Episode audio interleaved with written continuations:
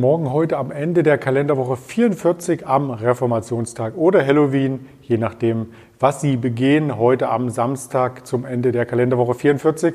Mein Name ist Andreas Bernstein von Traders Media GmbH und wir möchten heute im Wochenrückblick mit der Alice Exchange ein Sonderthema hier quasi vor der US-Wahl auf den Tisch legen und zwar eine Aktienauswahl die sich an den Präsidentschaftskandidaten orientiert. Welche Bereiche können hier quasi profitieren? Und das Ganze gibt es im Nachgang natürlich auch noch einmal zu sehen, beziehungsweise in der ganzen Woche als Information täglich auf Instagram, Facebook, Twitter und auch als Hörvariante bei Spotify, Deezer und Apple Podcast sowie natürlich in der Facebook Trader Gruppe vom Orkan. Ganz lieben Dank und Grüße auch dahin. Doch gleich begrüße ich hier unseren Händler, den Kai in Düsseldorf, der sich extra dafür Zeit genommen hat. Guten Morgen, Kai. Guten Morgen, Andreas. Ja, das war eine sehr, sehr turbulente Woche. Ich darf kurz noch einmal auf die Schlagzeilen eingehen. Wir nähern uns beim Thema Corona, was die Märkte hier quasi ähm, dominiert. Der 45 Millionen infizierten Marke, also aktuell 44,888 Millionen, wenn man sich das anschaut auf der offiziellen WHO-Karte. Der US-Wahlkampf, ich sagte es schon, geht in die heiße Phase, noch wenige Tage bis zur Präsidentschaftswahl. Und auch die Wall Street hat dem Tribun gezollt ähm, durch den Wahlkampf und durch die Quartalszahlen, die hier auf uns niederprasselten. Dieser Woche haben vor allem die großen Technologieunternehmen an der Wall Street ihre Zahlen vorgelegt. Auf die werden wir auch noch einmal ganz kurz eingehen. Und natürlich auch auf den DAX, der in dieser Woche ordentlich Federn gelassen hat. Über 1000 Punkte hat er verloren und fast eine komplett rote Woche absolviert. Die zweite übrigens in Folge mit einem kleinen Plustag, wie auch in der Woche zuvor. Da gab es auch nur einen Plustag, ansonsten nur rote Vorzeichen letzten Endes und wir schlittern damit in den Lockdown quasi hinein. Und wenn man sich die ganzen Aktienindizes noch einmal anschaut, so ist erkennbar, dass der DAX hier erneut nicht nur im hinteren Feld notiert, sondern an der letzten Stelle, also im, im Vergleich zur Vorwoche hat er 8,6 Prozent abgegeben. Also kein anderer internationaler Index auf dieser Übersicht von Teletrader war hier schlechter. Das zeigt einfach, wie hoch auch das Momentum und auch so ein Stück weit die Angst vor dem Lockdown ist. Und genauso sieht es auch bei den Rohstoffen aus. Ein Lockdown in der Wirtschaft führt auch dazu, dass Rohstoffe weniger nachgefragt werden und die ganzen Ölsorten sind um 10 Prozent leichter in der Woche. Und zum Thema Öl, da frage ich dich immer so ein bisschen ähm, suffisant, warum war denn das so? Ja, zum Öl kann ich dir nichts sagen. Ich habe mich nur auf den äh, einzigen Gewinner vorbereitet, nämlich auf den Orangensaft. Ich habe äh, hab schon geahnt, dass äh, Orangensaft fest wird, deswegen habe ich mich Anfang der Woche mit ganz viel hohes C-Paketen eingedeckt zu Hause, ähm, um da nicht von steigenden Preisen getroffen zu werden. Wunderbar, also quasi äh, so ein Private Hedge, wie man das so schön sagt in der Finanzszene. Das äh, lobe ich mir und wir schauen gerne auch nochmal auf den DAX im mittelfristigen Zeitraum und da sind wir nämlich auf das Juni-Tief aufgeschlagen und könnten jetzt hier in den Bereich des Mais eintauchen, aber dazu hast du bestimmt noch ein, zwei mehr Worte, oder? Ja, genau. Ähm, was, äh, was, was wir gesehen haben, ist, dass die Weltbörsen alle äh, durch die Bank äh, sehr, sehr äh, schwach gewesen sind in dieser Woche. Der DAX ist der schwächste, was nicht verwundert, weil SAP ähm, diese Sondersituation hatte mit dem großen Minustag am Montag, wo sie 20 Prozent und mehr verloren haben und als Schwergewicht natürlich dann nochmal den DAX äh, besonders runterziehen. Naja, was ist äh, festzuhalten aus dieser Woche oder eigentlich aus den letzten zwei Wochen? Es ist äh, Unsicherheit im Markt, super viel Unsicherheit und das ist das, was die Börsen am wenigsten mögen. Ähm, jetzt kommt die Frage auf, woher kommt diese Unsicherheit? Und das sind viele verschiedene Punkte, die äh, zu so einer großen Unsicherheit führen. Das ist zum einen ähm, sind es die steigenden Covid-Zahlen, der nächste Lockdown oder ja, wie man den auch nennt, Lockdown Light oder Slowdown, habe ich äh, auch schon gelesen, ähm, steht an. Jetzt im November sind, äh, sind weitere Maßnahmen in, in Deutschland getroffen worden, aber auch in anderen Ländern. Also da ist die Sorge, dass wir wieder in eine Rezession abrutschen, ziemlich groß. Da ist die Sorge, dass es wieder so wird ne, wie äh, März und April ähm, sehr groß. Also das haben wir alle ja noch vor Augen, wie das gewesen ist. Ähm, deswegen ist man da unsicher, äh, sind die Märkte da unsicher. Was haben wir noch für, für einen Unsicherheitstreiber? Ähm, sind die Quartalszahlen. Also wir sind mitten in der Quartalssaison und ähm, ich habe diese Woche bei Markus Koch in dem Podcast eine Statistik gehört, die fand ich, äh, fand ich atemberaubend äh, interessant äh, und die zeigt auch, wie groß die Unsicherheit äh, dieser Zeit ist. Nämlich Unternehmen, die beim Gewinn pro Aktie, die beim Umsatz und die bei dem Ausblick die Analystenerwartungen getroffen, äh, äh, äh, übertroffen haben. Ähm, sind im Schnitt nur 0,1 Prozent fester gewesen nach Veröffentlichung äh, dieser Daten. Ähm, das sind zum Beispiel Amazon gewesen, Microsoft, AMD. Äh, und historisch ist es wohl so, dass äh, dieser Wert bei 5 Prozent liegt. Also äh, Unternehmen, die diese drei Kennziffern übertreffen, legen historisch gesehen 5 Prozent zu. In dieser Zeit, aktuell in dieser Berichtssaison nur 0,1 Prozent. Ja, das ist schon eine ziemliche Diskrepanz und die zeigt halt auch nochmal, wie deutlich die Unsicherheit ist und was ähm, ist der große, äh, große Faktor Unsicherheit und das große Thema heute bei uns ist äh, natürlich die US-Wahl. Der Vorsprung von Joe Biden ist ein bisschen geschrumpft diese Woche, zumindest äh, bis zur Mitte der Woche. Äh, das wiederum erhöht die Gefahr einer Hängepartie nach der Wahl. Also es gibt, ähm, gibt den Vergleich mit äh, George Bush und Al Gore aus dem Jahr 2000, glaube ich, war das, ähm, wo Al Gore die äh, seine Niederlage nicht anerkannt hat und es dann auch erstmal eine Hängepartie gab. Die äh, Weltbörsen oder vor allem S&P und äh, Dow Jones und äh, Nasdaq sind äh, im Verlauf dieser äh, dieser Hängepartie damals 10 bis 15 Prozent schwächer gewesen.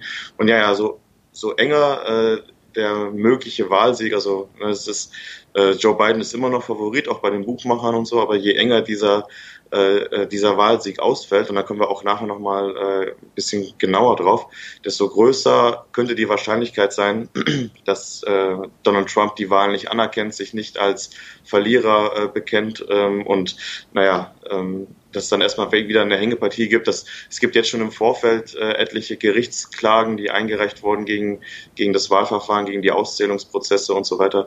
Ähm, auch ein, ein, äh, ein spannender, ähm, spannender Bericht dieser Tage war, dass ähm, Walmart aus den Kaufhäusern alle Waffen und Munition ähm, äh, hat räumen lassen, aus Sorge vor Unruhen nach, der, nach den Wahlergebnissen. Also da ähm, hat man schon große Angst, was da passieren könnte. Und ähm, ja, deswegen äh, schlägt sich das durch auf, äh, auf, die, auf die Märkte, da, ne? äh, schlägt sich das durch auf, die, auf das Unsicherheitsgefühl der Marktteilnehmer. Ähm, historisch gesehen äh, sind die letzten Wochen vor einer US-Wahl äh, immer negativ, also deswegen überrascht es nicht unbedingt. Ähm, allerdings die letzten Handelstage vor der US-Wahl wiederum sind dann, äh, sind dann in der Regel positiv. Das vielleicht als kleinen Hoffnungsschimmer für die nächste Woche. Ja, das haben wir gerade auch hier eingeblendet, wie so ein Zyklus ablaufen kann. Die Daten äh, sind aufbereitet worden von ähm, börse.de und da sieht man natürlich äh, ganz deutlich, dass es hier in äh, Wahljahren mit einer hohen Wahrscheinlichkeit zu Plusnotierungen kommt. Äh, der Dow Jones kletterte in den Jahren, in denen es äh, zu einer Abstimmung über die Präsidentschaft gab, im Mittel um 7,1 Prozent und die Gewinnwahrscheinlichkeit liegt hier bei 66 Prozent von dieser Statistik. Also das kann man auf alle Fälle einmal im Hinterkopf behalten und muss natürlich auch im Hinterkopf behalten, wie aggressiv der Wahlkampf hier zugelegt hat. Also Donald Trump bettelt quasi um Wahlkampfgelder, um Fundraising und so weiter. Melania ist ein Stück weit äh, verschwunden. Da wird auch ähm, ähm, quasi spekuliert, was denn mit ihr geschehen ist, ob sie vielleicht äh, nochmal erkrankt ist oder was da genau sich im Hintergrund des Weißen Hauses ereignet. Und im Vorfeld ähm, hat Präsident Trump natürlich keinen Tag ausgelassen, ohne auf Twitter hier den Wahlkampf anzuheizen und auch teilweise den Ärzten vorgeworfen, hohe Infektionszahlen in Kauf zu nehmen, damit er geschädigt wird und, und, und. Also da gibt es garantiert viele Sprüche, auf die man hier noch eingehen könnte, oder? Ja, das ist, äh, das ist wirklich, äh, wenn es nicht so ernst wäre, würde man sagen, das ist äh, auch äh, gutes Entertainment. Also ähm, da wird der Wahlkampf äh, in, den, äh, in den Vereinigten Staaten, der wird schon anders geführt, als das hier bei uns der Fall ist. Auch die TV-Duelle, die man, die man gesehen hat, ähm, die waren schon, ja, die waren schon spannend, sage ich mal so. Ähm, auch, dass es eine, eine Mute-Taste, also eine, eine äh, Stummtaste gibt für den, äh, für den Nichtredner im letzten TV-Duell. Äh, das kann man sich hier erstmal nicht vorstellen, aber das zeigt, wie, wie hitzig das ist. Und auch das facht ja wieder diese Stimmung an, die im, im Land herrscht und ähm, äh, facht auch die Sorge an davor, dass es unruhig werden kann na, im, im Nachgang der Wahl. Damit rechnen Marktbeobachter auch, dass es, wenn es zumindest zu einer knappen Entscheidung kommt, hier äh, vielleicht Unruhen geben könnte oder Anfechtung oder, oder, oder. Aber lasst uns gerne auf das Kernthema hier hinlenken, auf die Aktienideen, die je nach Präsidentschaftssieg hier natürlich im Fokus der Investoren stehen. Und da hast du uns eine ganze Menge mitgebracht. Wir fangen einfach alphabetisch an und zwar bei Joe Biden. Auf diese Aktien, da sieht man im Hintergrund auch, wie Barack Obama so ein bisschen lacht, weil der erste Punkt von ähm, Joe Biden ist natürlich hier auch die medizinische Versorgung, die Krankenhäuser wo Obama quasi mit Obamacare so ein Stück weit Grundlagen geschaffen hat, die Präsident Trump wieder eingerissen hat. Aber das wirst du uns noch etwas näher jetzt darstellen. Genau, ein Teilprogramm von Joe Biden ist dieses Programm Obamacare, wieder äh, mit Leben zu füllen, wieder auszubauen und, äh, und wieder aufzunehmen. Ähm, private Krankenkassen sollen erhalten bleiben. Es soll darüber hinaus auch ein äh, ja, öffentlich-rechtliches ähm, System erschaffen werden. Ähm, durch die Krankenkassen, äh, die durch Krankenkassen abgedeckten Leistungen sollen gesteigert werden. Ähm, dadurch sollen halt den Amerikanern ein, ein, ein äh, besserer Zugang verschafft werden zu, äh, zu der Krankenkasse. Man muss wissen, äh, der Großteil der Amerikaner ist gar nicht krankenversichert. Ähm, man kann, also auch wenn wenn man das noch nicht kennt, äh, das verglichen mit der deutschen, mit dem deutschen Krankensystem, ist es, äh, es ist ein himmelweiter Unterschied. Ich äh, habe mal gehört, also ich bin auch kein wirklicher Krankenkassenexperte, aber das ist zumindest das, was ich so äh, mal, mal äh, mitgenommen habe. Ähm, es gibt, glaube ich, fünf bis zehn bezahlte Krankheitstage. Darüber hinaus äh, bekommt man zum Beispiel kein Gehalt mehr, auch keine, keine Lohnfortzahlung, weil es gibt ja keine, keine Krankenkassen, äh, die das übernehmen könnten zum Beispiel. Ähm, selbst wenn man krankenversichert ist, hat man eine extrem hohe Selbstbeteiligung, ähm, die schnell in den vierstelligen Bereich geht, sodass man ähm, sich zweimal, dreimal überlegt, ob man tatsächlich zum, zum Arzt geht am Ende. Und ähm, naja, das will Joe Biden alles, ähm, alles anpacken und äh, die Lage verbessern für viele Amerikaner.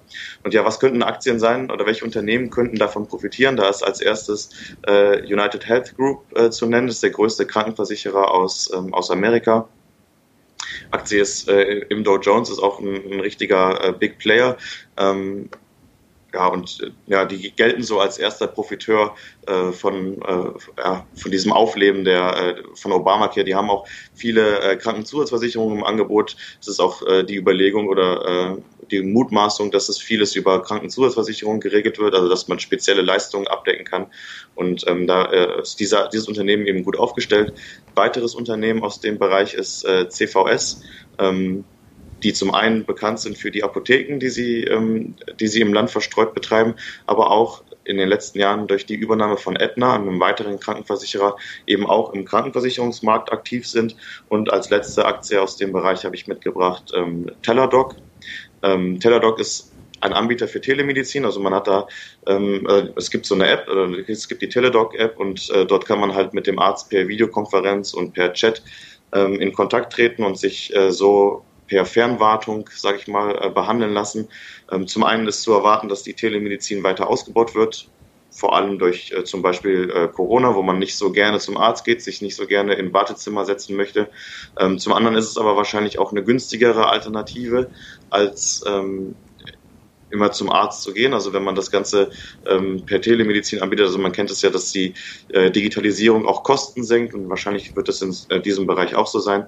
Teladoc ist auch jetzt nochmal bekannt oder äh, ähm, nochmal in den, in den Medien gewesen die letzten Tage. Sie haben Livongo, äh, Livongo Health übernommen und äh, diese Übernahme ist jetzt äh, am Freitag, also sprich gestern, ähm, über die Bühne gegangen und ähm, ja, Teladoc ist im Nachgang dieser Übernahme gestern 10% leichter gewesen, aber ähm, vielleicht ist das nur ein kurzer äh, Kursrückgang und äh, ja, nach der Wahl geht es da wieder aufwärts. Über Teladoc hatten wir auch im Sinne von äh, Fitness- und Vorsorgeideen für die Zukunft äh, gesprochen in der vergangenen Woche quasi ganz ausführlich. Also wer hier noch einmal reinschauen möchte oder reinhören, dem sei das Format der LS Exchange hier auf YouTube und den verschiedenen Podcast-Anbietern ähm, noch einmal zu Gemüte geführt, quasi wollte ich sagen. Und noch als Hinweis im Nachgang, CVS Health hattest du erwähnt, ähm, die Aktie, die hat auch äh, ein Stück weit gelitten, weil natürlich die Kosten enorm sind. Also wie in der letzten Woche hier in den USA gemeldet wurde, müssen nochmal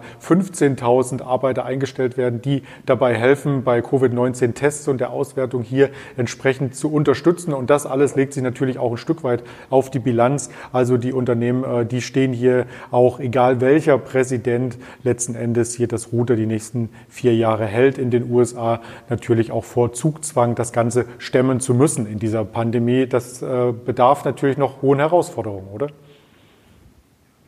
Ja, genau. Bei CVS ist auch immer noch die, äh, dieses Damoklesschwert Amazon, was über äh, dem Unternehmen schwebt. Also ob Amazon mal in dieser äh, äh Drogeriemarkt oder Apotheken, äh, in dieses Drogeriemarkt oder Apothekengeschäft einsteigen will oder nicht. Ähm, deswegen ist da sicherlich auch nochmal Druck auf der Aktie. Die Übernahme von Aetna war auch nicht billig, aber ähm, ja, nichtsdestotrotz glaube ich ein spannendes Unternehmen.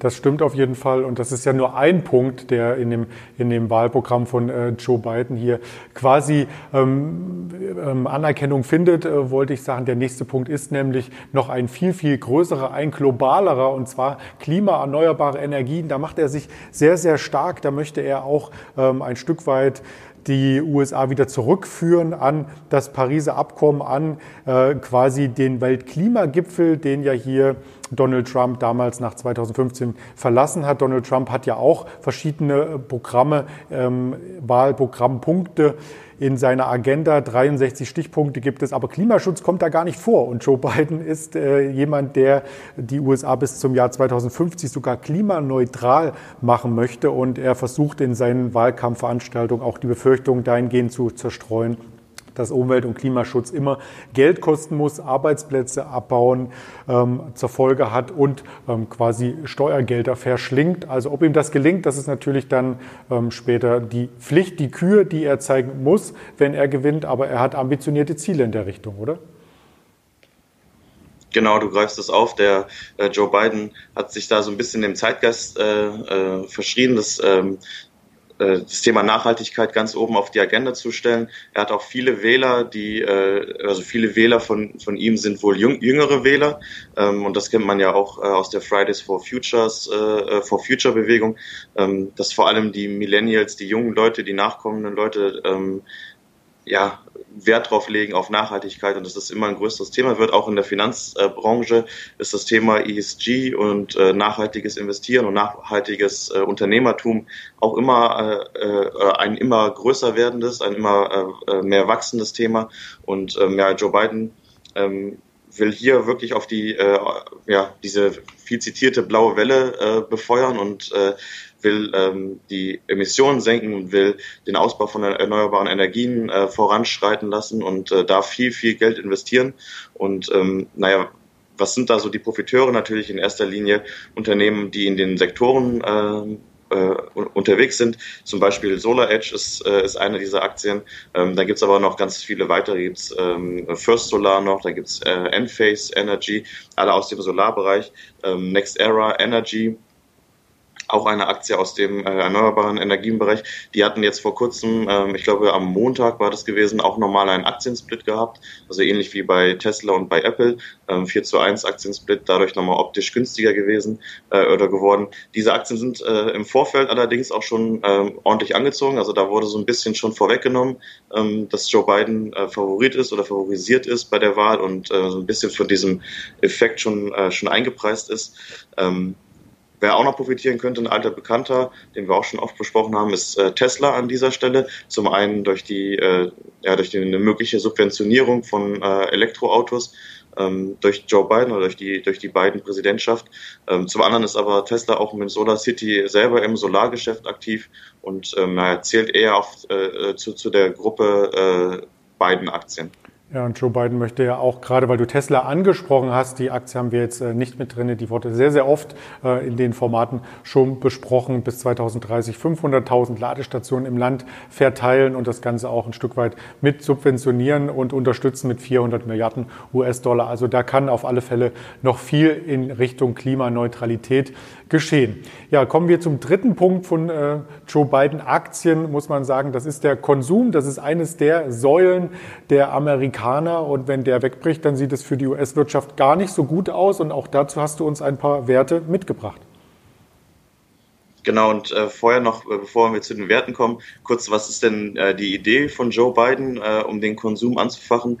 Ähm, Joe Biden äh, möchte gerne eine Steuerreform äh, durchsetzen. Und zwar geht es darum, höhere Einkommen äh, mehr in die Pflicht zu nehmen, äh, höher zu besteuern. Ähm, Spitzenverdiener sollen äh, zur Kasse gebeten werden, dadurch äh, oder im Gegenzug sollen dann die Einkommensteuer für die kleineren Gehälter ähm, gesenkt werden. Der Mindestlohn soll angehoben werden und dadurch sollen, ähm, soll halt der Konsum angefacht werden.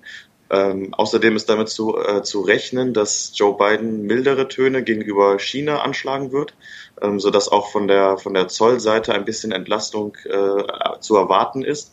Und ähm, ja, hier ist dann äh, Deeskalation das Stichwort äh, im, im Handelsstreit mit China.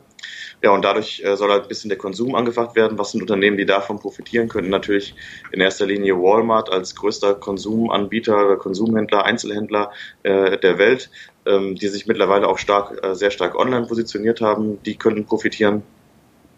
Ähm, Procter Gamble habe ich mal mitgebracht als Beispiel dafür, dass äh, halt viel, äh, vieles aus, äh, aus Asien und vor allem auch aus China importiert wird. Und ähm, wenn es da eine, eine Erleichterung gibt, eine, eine Zollerleichterung, äh, ähm, könnte sich das auch positiv auf Procter Gamble auswirken. Und als letzte Aktie aus dem Bereich habe ich noch ähm, Realty Income äh, mitgebracht.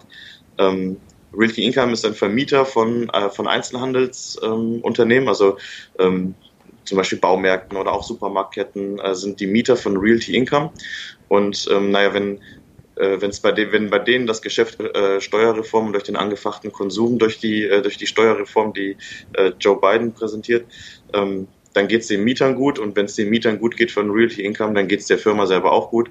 Ähm, wir kommen gleich nochmal auf die, auf die äh, Unternehmenssteuer, äh, Unternehmensbesteuerung zu sprechen, äh, wenn es um die Trump-Aktien geht. Ähm, das schon mal vorweggegriffen, Realty Income als, äh, als REIT organisiert wäre von, äh, von, von der Steuer, äh, von der Körperschaftssteuer oder Unternehmensbesteuerung nicht betroffen. Ähm, von daher würde es auch nochmal einen, äh, einen ja, positiven Steuereffekt sozusagen geben und ähm, keinen Nachteil durch, äh, durch Joe Biden als Präsident.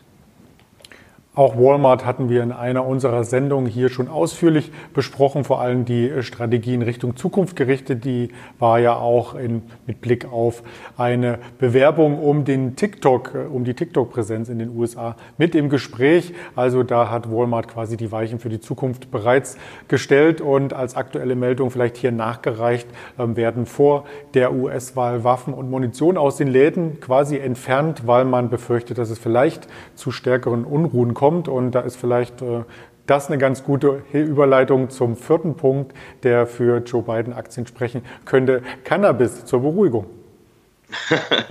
ja, das ist eine, eine super, äh, super Herleitung. Genau, Cannabis zur Beruhigung. Ähm, also es ist nicht explizit im, äh, im Wahlprogramm äh, irgendwas davon die, die Rede, dass Cannabis legalisiert werden soll oder so. Aber die Wahrscheinlichkeit, dass Cannabis auch äh, auf nationaler Ebene in den Vereinigten Staaten legalisiert wird, ist unter einer demokratischen Regierung deutlich höher als unter einer republikanischen äh, Regierung. Deswegen zählt man auch die, äh, die Cannabis-Aktien, zum Beispiel Canopy oder auch Aurora oder Tilray, ähm, zu, zu den beiden Aktien, ähm, die dann profitieren sollten, ähm, wenn Biden Präsident wird. Ja, ob das eine lange Entwicklung ist, das bleibt man dahingestellt, weil äh, legalisiert, äh, wie gesagt, da oder über die Legalisierung hat Joe Biden jetzt erstmal noch, noch nichts verankert oder noch nichts in sein Wahlprogramm geschrieben. Er war zumindest unter Barack Obama der Drogenbeauftragte äh, quasi in äh, der Regierung, hat in den 80er Jahren sich äh, dem Drogenkampf oder dem Kampf gegen die Drogen stark zugewendet. Also er kennt sich in dem Thema aus und ähm, hat natürlich hier auch die Chance gewittert, im Präsidentschaftskampf das Thema aufzugreifen, wo er sich ein Stück weit auskennt und wo er auch weiß, dass 66 Prozent der Amerikaner für eine Legalisierung von Cannabis sind. Also da ähm, hat er so ein Stück weit Stück das auch in seinen Wahlkampf mit implementiert, möchte ich wohl meinen. Was ganz, ganz wichtig ist in den USA, jeder, der in den USA schon einmal war, weiß, dass vor allem in den großen Metropolen wie New York, da hängt es so ein Stück weit an der Infrastruktur. Da gibt es noch ganz veraltete Kanalsysteme, die da vor sich hin dampfen in den Morgenstunden in den Gassen. Und auch da möchte Joe Biden quasi ein großes Programm auflegen. Genau, möchte viel Geld investieren in die Infrastruktur und ähm, da nur ganz kurz, was sind äh, mögliche Aktien, die da profitieren könnten? Natürlich Caterpillar mit den großen Maschinen, ähm, die profitieren, wenn, äh, ja, wenn viele Infrastrukturprogramme ähm, umgesetzt werden und einen Spezialwert, den haben wir jetzt nicht hier, den habe ich noch, äh, also nicht in, in den Folien, sondern den habe ich nur ähm, heute Morgen noch schnell rausgesucht. Martin Marietta ähm, oder Martin Marietta äh, auf amerikanisch gesprochen. Ähm, ist der, der größte Steinbruchbetreiber in Amerika und ähm, ja, die stellen halt, oder wozu braucht man das, um halt äh, die Straßen zu teeren? Also es ist vielleicht ein Spezialwert, äh, aber auf jeden Fall Pure Play auf äh, Infrastruktur und ähm, ja, auch, äh, auch der, der Riege, dem Camp Joe Biden zuzu, äh, zuzuordnen.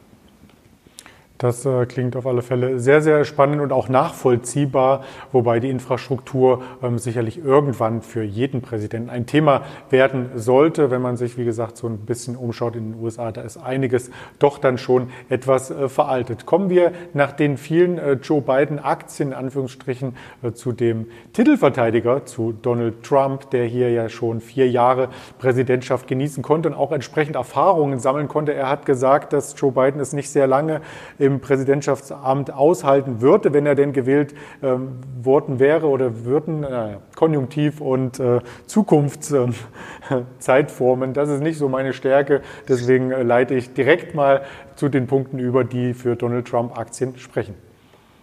Ja, zum, äh, zum ersten muss man sagen, dass äh, ähm, die Akten Trump deutlich geringer ausfallen als die, äh, also so die Anzahl äh, bei uns in der Präsentation. Das liegt nicht daran, dass wir Biden präferieren oder Trump präferieren, sondern das ist einfach äh, in der Natur der Sache, dass der Herausforderer mehr Themen hat, die er sich auf die Fahne schreibt und äh, Aktien dann eher profitieren, wenn, äh, wenn diese Themen dann auch umgesetzt werden. Bei dem äh, Amtsinhaber ist es ja so, dass er schon vier Jahre regiert und vier Jahre ähm, seine Unternehmen oder äh, äh, seine Politik schon gezeigt hat.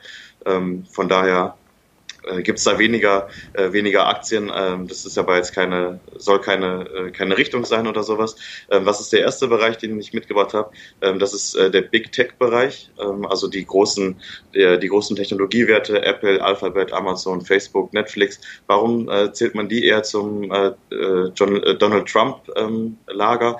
Weil ähm, Joe Biden die Unternehmenssteuer erhöhen will von 21 Prozent derzeit auf 28 Prozent und ähm, Donald Trump das eben nicht machen möchte.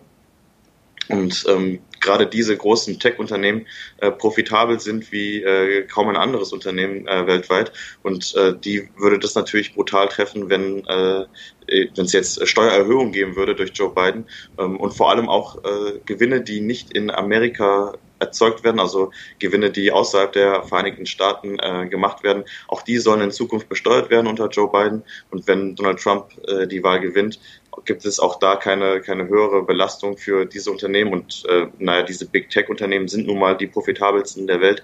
Und ähm, von daher würden sie auch am meisten leiden unter einer Steuererhöhung auf Unternehmensseite.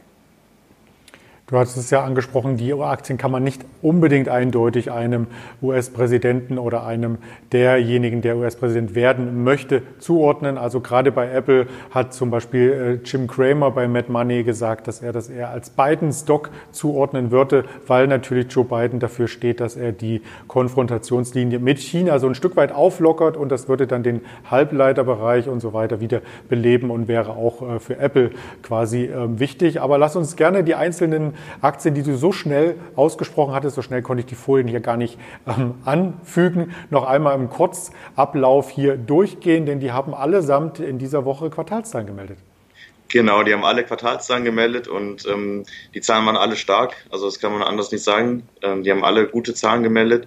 Ähm, bei Netflix gab es noch die, die Info, dass die Abogebühren erhöht werden sollen, so dass äh, also die haben die Zahlen nicht diese Woche gemeldet, sondern die haben äh, die Woche davor die Zahlen gemeldet. Diese Woche kam dann die Meldung, dass die äh, Abonnementpreise erhöht werden.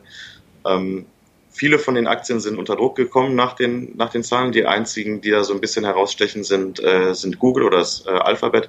Die haben nach den Zahlen eine positive Reaktion gehabt und die anderen Aktien sind eigentlich alle erstmal unter Druck gekommen. Das war so ein bisschen das, was ich vorhin gesagt hatte, dass obwohl wirklich starke Zahlen gemeldet werden und gemeldet wurden, Aktien unter Druck kommen und äh, da zeigt sich ganz besonders äh, deutlich, wie groß denn die Unsicherheit ist und wie groß denn die, der Bedarf ist, äh, aus Aktien oder aus Positionen sich zu verabschieden, um vor der Wahl auf der Seitenlinie zu, äh, oder an der Seitenlinie zu stehen und abzuwarten. Ja, vor allem auch, wie gut die Aktien im Vorfeld gelaufen sind. Also es gab mal diesen schlauen Spruch, äh, durch Gewinnmitnahmen ist noch niemand arm geworden.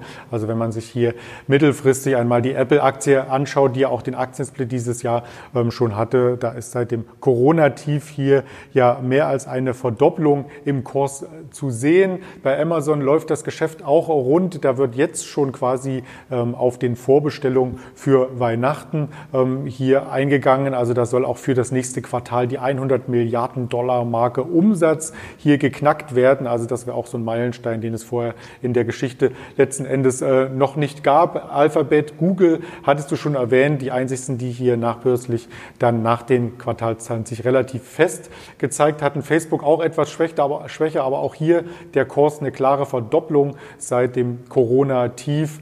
Und da laufen die Werbeanzeigen sehr, sehr gut. Und man muss bei Facebook natürlich auch im Hintergrund behalten, dass dazu auch noch Instagram zählt und auch WhatsApp. Und wenn man die Nutzer zusammen addiert, so nutzt mindestens eine dieser, wird mindestens eine dieser drei genannten Apps von mehr als 2,5 Milliarden Menschen einmal pro Tag genutzt. Also ich weiß nicht, wie oft nutzt du diese Tools? Ja, ich glaube mehrmals am Tag. Also ich bin äh, bei Facebook nicht mehr so aktiv, ähm, aber bei äh, WhatsApp natürlich und auch bei Instagram schon äh, meistens stiller Mitleser äh, bei Instagram und bei WhatsApp natürlich die ganze Kommunikation. Äh, das, was früher SMS waren, läuft alles mittlerweile über WhatsApp. Von daher ähm, bin ich da schon auch einer der Nutzer, die man dazu zählen kann. Ich wollte gerade sagen, deine WhatsApp heute Morgen kam vor der von meiner Mutter.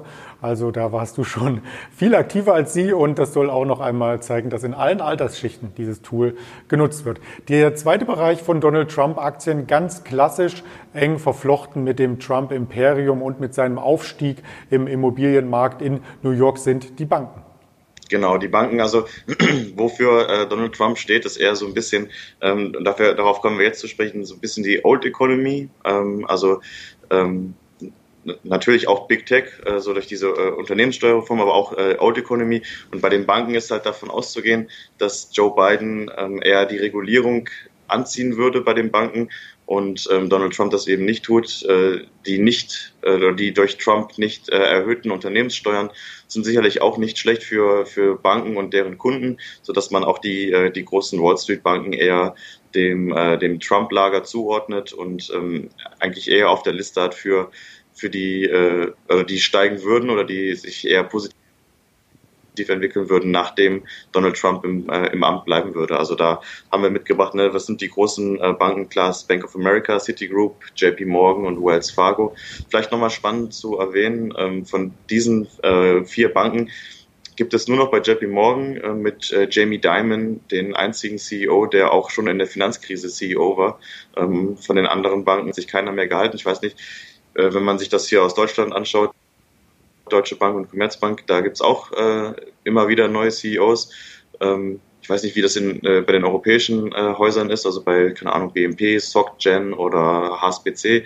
Ähm, aber ich vermute, dass es da ähnlich aussieht. Und das ist schon, finde ich, ja, ein ziemliches Statement für Jamie Dimon, dass er sich so lange im Amt halten kann und auch die Krise überlebt hat und auch, äh, ja, auch jetzt immer noch aktiv ist. Und auch mit äh, der Deutschen Bank ist Donald Trump zum Beispiel hier eng ähm, verbandelt. Also da gab es ja Kredite, vielleicht auch noch offene. Also es gibt zumindest ein Buch, Dark Towers heißt das Ganze, ähm, wo diese Verbindungen hier letzten Endes noch einmal aufgearbeitet werden. Und er ist ja durch die Immobilienfinanzierung immer wieder mit Banken in, Gespräch, in Gesprächen gewesen und als Kreditnehmer in den USA hier quasi immer wieder ein guter Kunde gewesen. Selbst die Deutsche Bank hat ihm insgesamt 2,5 Milliarden im Laufe der Zeit geliehen und 1990 sein erstes ähm, Casino quasi, äh, den äh, Taj Mahal in Atlantic City. Da war sogar noch Michael Jackson mit dabei bei der Eröffnungsfeier. Das wurde alles von Banken mitgestemmt. Also da gibt es enge Verbindungen und die Werte, die du genannt hast, die können wir auch gerne noch einmal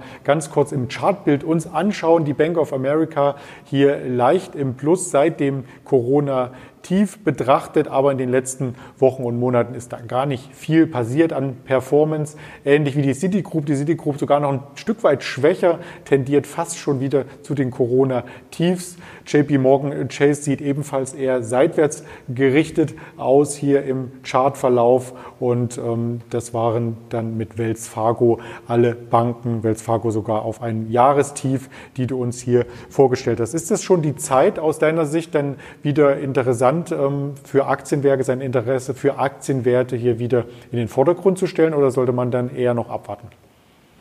Du meinst äh, äh bei den Bankaktien? Ja. Ja, also ich persönlich ähm, glaube schon, dass die, äh, ja, schwierig zu sagen. Also ich habe diese Woche selber auch privat für mein äh, Portfolio Bankaktien gekauft, ähm, was jetzt aber nicht heißen soll, dass ich jetzt äh, der absolute Bulle für Bankaktien bin, ähm, sondern ich kann mir einfach eine Welt nicht vorstellen, in der ähm, Bankaktien oder in, in der es keine Banken gibt. Ich bin auch ein sehr großer Fan von der Fintech, äh, von der Fintech-Bewegung, glaube aber trotzdem, dass es am Ende eher eine Symbiose wird zwischen äh, den alten Banken und den Fintechs. Also ich denke, könnte mir eher Übernahmen vorstellen oder Zusammenarbeit äh, auf verschiedenen Ebenen. Ähm, ich meine, die Banken haben viele, viele strukturelle Probleme. Ähm, sie wissen um diese strukturellen Probleme, arbeiten da viel dran und ähm, vielleicht gibt es da ein ähnliches Comeback, wie das die letzten, letzten Wochen und ähm, Monate vielleicht auch bei den Autowerten zu sehen war. Also ähm, ja, also ich bin eher, äh, eher auf der Käuferseite unterwegs bei Bankaktien, aber ja, ich habe auch einen äh, Anlagehorizont, der mehrere Jahre äh, äh, umfasst. Von daher habe ich auch noch Zeit, weitere Kursrücksetzer zum weiteren Nachkaufen zu nutzen und äh, bin da eher langfristig unterwegs. Es gab ja auch teilweise sehr solide Bilanzen, wie zum Beispiel von Goldman Sachs jetzt in der Berichtssaison ähm, gemeldet. Also es ist jetzt nicht alles schlecht im Banksektor oder veraltet und wird von Fintechs hier ähm, quasi marktanteilsmäßig abgejagt. Also da könnte durchaus noch die eine oder andere Überraschung von den großen Kreditinstituten kommen. Der dritte Punkt bei Donald Trump, und du hast es auch schon angesprochen, sind die Energiewerte. Und da hast du quasi diese Zukunftswerte so ein bisschen zu Joe Biden geschoben und die Old Economy, was die Energie die belassen wir bei Donald Trump, denn er bekennt sich natürlich immer wieder zu solchen Themen wie äh, Fracking oder auch ähm, Ölwerten und die möchten wir hier noch einmal näher vorstellen.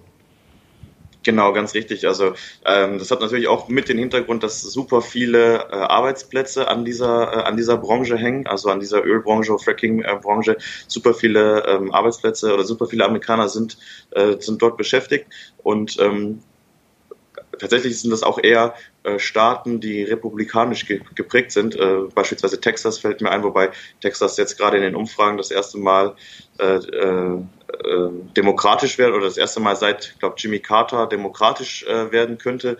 Ähm, aber nichtsdestotrotz gibt es da auch trotzdem auch viele Anhänger von Donald Trump und ähm, ja, von daher äh, es ist nicht damit zu rechnen, dass er äh, auf einmal den Schwenk macht äh, zum erneuerbaren Energiefan. Also ähm, er wird wahrscheinlich eher die fossilen Brennstoffe wie, wie Öl, wie Gas weiter, weiter präferieren und ähm, auch da ähm, zählt man eigentlich diese Aktien wie Chevron oder Exxon oder auch Philips 66 eigentlich eher zu den, zu den Trump-Aktien.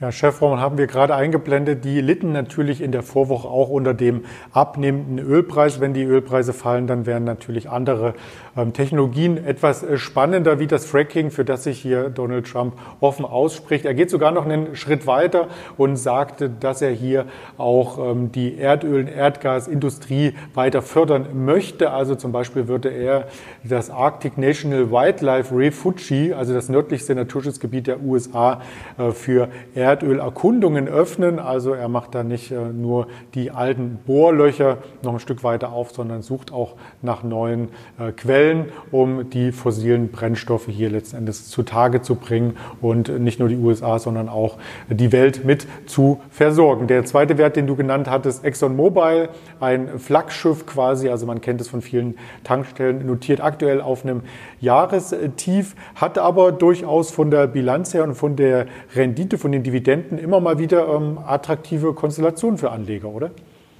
Ja, das stimmt. Das findet man ja häufig im Ölsektor, auch hier äh, bei europäischen ähm, äh, äh Ölfirmen wie, äh, wie Shell oder auch BP. Ähm, dennoch auch da muss man immer äh, genau hinschauen, ob die Dividenden vielleicht gekürzt werden. Jetzt hat Shell beispielsweise die Dividende erhöht fürs äh, jetzt äh, oder eine Dividendenerhöhung gemeldet im abgelaufenen äh, Quartal. Ähm, ja, sie hängen halt sehr am Ölpreis und ähm, ja, es gibt so einen schönen Spruch, nichts ist, äh, nichts ist besser äh, für einen äh, starken Ölpreis als ein schwacher Ölpreis, weil wenn der Ölpreis erstmal schwach wird, ähm, dann äh, wird die Produktion teurer, äh, dann lohnt sich das nicht mehr, deswegen werden, wird die Fördermenge gekürzt und äh, das wird dann irgendwann dazu führen, dass die Nachfrage zu groß wird, das Angebot zu klein, was dann wiederum dazu führt, dass der Ölpreis wieder steigt. Ähm, von daher muss man da auch noch immer natürlich einen Blick oder wahrscheinlich den, den Hauptblick anstatt auf die Präsidentschaftswahl, den Hauptblick auch immer auf den Ölpreis richten. Das stimmt. Also ExxonMobil ist vielleicht auch so ein äh, Paradebeispiel. Der Kurs mehr als 55 äh, Prozent im Minus allein in diesem Jahr und die Dividende soll aber trotzdem noch stabil gehalten werden. Und die Dividende äh, wird übrigens schon gezahlt seit dem Jahr 1911 und zwar ununterbrochen. Da gab es noch keine Aussetzung und deswegen ist das Unternehmen natürlich für Dividendenjäger auch immer wieder ähm, attraktiv und im Fokus. Ähm, als dritten Wert hattest du die Philips 66 mitgebracht. Ähm, das war kein Zahlendreher oder Route 66 oder irgendwas in der Art, sondern das ist eine Abspaltung von ConocoPhillips, richtig? Genau, genau. Äh, das ist eine Abspaltung von ConocoPhillips.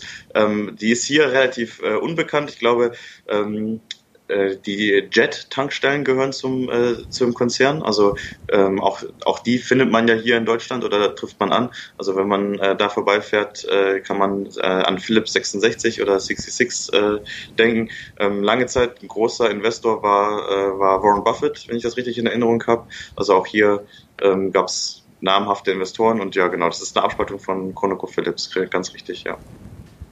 Ja, und die wurde als eigenständige Firma an die Börse gebracht, insofern ähm, durchaus einen zweiten Blick wert. Ähm, damit schließt sich quasi die Aktienauswahl. Du hast es schon eingangs erwähnt, dass es keine, oder mittendrin, dass es keine ähm, Gewichtung für einen Präsidenten oder gegen von der Anzahl der Aktien, die wir hier vorgestellt haben. Wir haben bei Joe Biden natürlich äh, ein paar mehr Aktien hier vorgestellt, wer genau zugehört und mitgezählt hat, aber die Marktkapitalisierung dürfte bei den Unternehmen von Donald Trump höher gewesen sein. Insofern hält sich das Ganze so ein Stück weit äh, die Waage. Vielleicht können wir auch noch ein Plädoyer am Ende für Allgemeinaktien hier brechen, eine Lanze brechen. Also Aktien sollte man einfach auch langfristig haben, egal welcher Präsident hier das Land regiert in den USA, oder?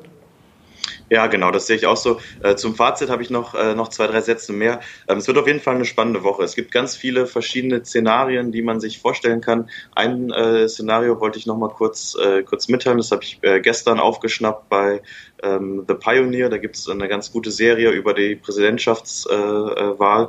Äh, ähm, und zwar ist das folgendes, dass der äh, Staatsanwalt von äh, New York, von diesem Southern District, also dieser äh, Oberstaatsanwalt in New York, ähm, ermittelt äh, wohl schon seit längerem äh, gegen, gegen Donald Trump, oder das ist ja bekannt, dass wegen Geldwäsche, wegen Steuerangelegenheiten ermittelt wird ähm, und das Präsidentschaftsamt ihn aber äh, schützt. Und ähm, na, jetzt, jetzt haben Sie gesagt, es gibt eine Theorie am, am Markt, die besagt, dass sobald Donald Trump die Wahl verliert, dass er äh, dann abgeführt wird, dass die Handschellen äh, klicken und äh, sofort äh, die Staatsanwaltschaft vor der Tür steht und er auch deswegen diese Stimmung anheizt und diese äh, äh, ne, diese diese Angst schürt und Unsicherheit schürt und sagt, ich werde auf keinen Fall äh, hier meine Niederlage akzeptieren, um dann im Falle eines äh, eines Wahlverlustes den Anruf äh, bei Joe Biden zu machen und zu sagen, äh, gib mir äh, Immunität und ich äh, gestehe meine Niederlage ein und du bist der Präsident. Also ziemlich um die Ecke gedacht, aber trotzdem spannend. Also es ist, ich glaube, äh, kein, kein Film, äh, Drehbuchautor kann es, äh, kann es besser äh, zusammenschreiben, als die Wirklichkeit tatsächlich ist. Ähm, es gibt auch zum Beispiel ein Szenario, ein weiteres ist, dass äh, Donald Trump sich am Wahltag selber als Gewinner äh, sieht und auch als Gewinner äh, ausgezählt wird, weil aber noch nicht alle Briefwahlen äh, ausgezählt sind. Also es gibt diese Early Vote, die Briefwahlen, die schon seit einigen äh, Tagen und Wochen laufen, wo auch äh, viele Amerikaner schon abgestimmt haben. Ähm, also die Wahlbeteiligung per Briefwahl ist, äh, ist immens äh, höher als zum Beispiel 2016 das der Fall war. Das liegt natürlich zum einen an Covid, ähm, weil die Leute sich nicht unbedingt in eine Schlange stellen wollen, um, äh, um, um sich da keine, keine Gefahr auszu, auszusetzen. Ähm, zum anderen aber auch zeigt es das Interesse an der Wahl. Also vielleicht auch nur um den einen Präsidenten oder den einen Kandidaten äh, nicht äh, im, im Amt zu sehen, äh, wählt man. Ähm, das, das weiß ich nicht genau. Äh, also könnte, könnte ein Grund sein. Auf jeden Fall ist es so, dass, äh, dass es auch das Szenario gibt, dass die äh, Wählerstimmen, die am Tag selber abgegeben werden, dass die für Donald Trump ausgezählt sind. Ähm, allerdings, die, äh, wenn die Briefwahlen zu Ende gezählt sind, ähm, dann Joe Biden als Präsident dann äh, vorbeiziehen könnte. Ähm, also ich habe auch gehört, dass zum Beispiel Florida wohl am Wahlabend selber schon ausgezählt sein wird, Pennsylvania aber auf gar keinen Fall ähm, und so weiter. Also es gibt super viele Wenn-Danns und super viele Szenarien. Ähm, was wohl positiv ist, auf jeden Fall, ist, dass die äh, Wahlbeteiligung und das Interesse sehr hoch sein, sein werden, sein äh, werden sollen. Ähm, das finde ich immer gut. Ne? Eine hohe Wahlbeteiligung spricht dafür, dass äh, Demokratie noch funktioniert. Ähm, und das ist auf jeden Fall positiv zu betrachten. Und am Ende, und das ist das, was, äh, was du gesagt hast, das will ich auch aufgreifen, am Ende ist es, glaube ich, auch so, dass die Präsidentschaftswahl und äh, der Präsident selber für ähm, äh, der Einfluss des Präsidenten und der Einfluss der Präsidentschaftswahl überschätzt wird äh, mit dem Einfluss auf die auf die Gesamtmärkte. Also ähm, beispielsweise, wenn man sich jetzt diese letzten Jahre von Donald Trump anschaut, war das eigentlich ja super positive Zahlen die die Aktienmärkte gezeigt haben und super gute Wertentwicklungen, bis dann äh, Covid um die Ecke kam und ähm, die Bilanz zumindest auf der Performance-Seite zerstört hat. Aber Covid macht, äh, kommt nicht um die Ecke, weil Donald Trump Republikaner ist oder wäre auch genauso aufgekommen bei einem demokratischen Präsidenten. Ähm, das zeigt, glaube ich, auch ganz gut und ganz, äh, ganz, äh, ganz aktu tagesaktuell, dass es dann doch einen begrenzten Einfluss hat und es dann am Ende dann doch eher auf die Unternehmen ankommt und auf die Unternehmensleiter, auf die Vorstände und auf die, auf die Kunden, auf die Verbraucher und so weiter und so fort, auf die Gesamtwirtschaft, ähm, auf das Bevölkerungswachstum, auf die, auf den gestiegenen oder steigenden Wohlstand und so weiter, ähm, so dass man an Aktien langfristig nicht vorbeikommt. Und äh, diese Aktienauswahl von, äh, von heute ist auf jeden Fall, ähm, glaube ich, eine spannende Auswahl, kann man sich auch ähm, entsprechend positionieren, heißt aber nicht, dass zum Beispiel als theoretisches äh, Konstrukt, wenn Joe Biden gewinnt und ähm, deswegen beispielsweise Amazon äh, schwächer tendiert am äh, Nachwahltag, dass man dann keine Amazon-Aktien mehr haben sollte oder sowas. Also da bin ich bei dir, sehe ich auch so Aktien langfristig äh, und auch über verschiedene Präsidenten und auch über verschiedene ähm, ja, Parteien hinweg äh, sollte man immer Aktien besitzen. Und zumindest ist auch ähm, das Interesse an der Wahl stark gestiegen. Also wenn man sich anschaut, die Millennials, also die heute 18 bis 29-Jährigen, die haben ein hohes Interesse zu wählen. 63 Prozent der Millennials sagen, dass sie wählen gehen möchten. Vor vier Jahren war es noch die Hälfte ähm, quasi aus der Altersgruppe. Die Millennials durften damals ja noch nicht wählen, aber ähm, die Hälfte in der Altersgruppe. Und damit sind die Millennials quasi 88 Millionen mehr Wahlberechtigte als noch die Babyboomer, also die Generation Generation ähm, davor. Das äh, spricht einfach dafür, dass die jungen Leute hier ein stärkeres Gewicht in den USA haben, die Wahl mit beeinflussen können und auch zur Wahl gehen. Also das dürfte ein Riesenevent werden ähm, nächste Woche. Wir werden das Ganze hier natürlich auch begleiten in den verschiedensten Sendungen. Und wer sich die Aktien noch einmal genauer anschauen möchte, der sei eingeladen, das Format, die Sendung von heute, die übrigens überdurchschnittlich lange ging, ähm, noch einmal anzuschauen auf YouTube zum Beispiel oder auf Facebook oder als Hörbuchvariante auf Spotify. Spotify, Deezer und Apple Podcasts. Ganz lieben Dank an dich, Kai, für diese Mega-Expertise. Wir könnten noch eine Sondersendung stundenlang über die Wahl machen, aber jetzt erstmal Wochenendhandel und dann Wochenende, oder? Ja, genau. Ich äh, gehe jetzt rüber in den Handel und dann äh, es äh, bis 13 Uhr noch äh, mit dem Handel weiter und äh, dann bin ich, ich persönlich erst wieder nächste Woche hier im Büro und äh, morgen ist aber auch nochmal Handel. So machen wir das wunderbar und morgen gibt es dann den Momentum Investor hier auf diesem Kanal. Also jeden Tag sind Sie quasi mit der Alice Exchange super informiert. Ganz lieben Dank an dich, Kai, also und ein schönes Wochenende. Danke gleichfalls. Tschüss, Andreas. Und das wünsche ich auch allen Zuschauern. Danke für Ihr Interesse und wenn Ihnen das Format gefallen hat, gerne ein Like, einen Stern oder was auch immer hinterlassen unter diesem Beitrag, damit wir hier ein Feedback von Ihnen haben. Bleiben Sie gesund, kommen Sie gut durch Halloween, durchs Wochenende und starten Sie gut in den neuen Monat. Bis dahin, Ihr Andreas Bernstein von Traders Media GmbH zusammen mit der Alice Exchange.